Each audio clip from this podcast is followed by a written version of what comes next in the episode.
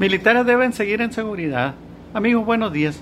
Una carambola de dos bandas se anotó ayer el presidente de Fedacín, José Luis Polo Palafox, ya que salió en defensa de los notarios públicos sinaloenses, asegurando que son personas honestas y profesionales de mucho prestigio, y luego defendió también la permanencia del secretario de Seguridad Pública, Cristóbal Castañeda, diciendo que ha dado buenos resultados en el combate a la delincuencia, pero que además no son los tiempos adecuados para transferir el mando a un civil.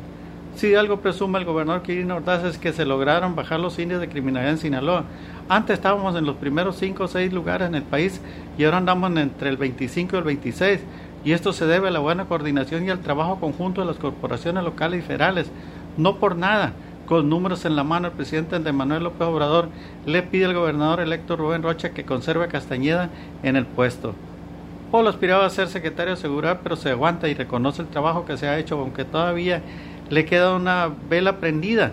También está en la recta final en la selección del próximo fiscal general y dice que se va a inscribir en busca del relevo de Juan José Ríos Estavillo, al cual critica porque ha fallado en el desempeño de sus funciones y tiene y tiene más de un año que no les da la cara a los abogados de Sinaloa y ni siquiera a los funcionarios de la fiscalía.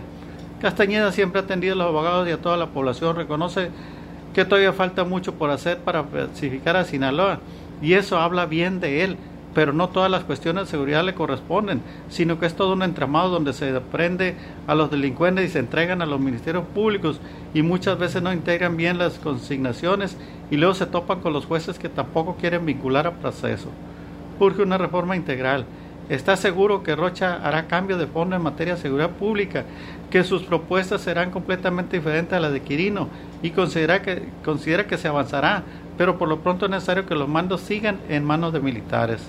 Polo, junto con Jesús Azueta, presidente de los notarios, aclaró que ninguno de los que salió en la lista del SAT perdió su fiat, sino que muchos no refrendaron la función de escribir en Hacienda de empresas para cuestiones de RFC, pero porque de manera voluntaria no refrendaron el registro, porque los trámites les quitaban mucho tiempo y no cobraban por ellos.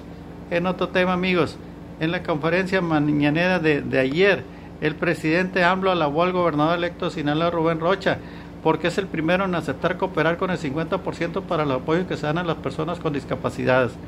Es posible que pronto se incorporen los demás gobernadores morenistas. Alcalde, Gerardo Vargas Tejefino entre la gente influyente de la Cuarta Transformación.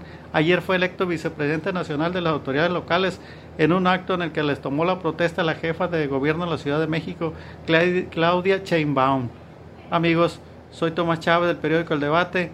Que pase un excelente fin de semana eh, y cuídese mucho y adelante.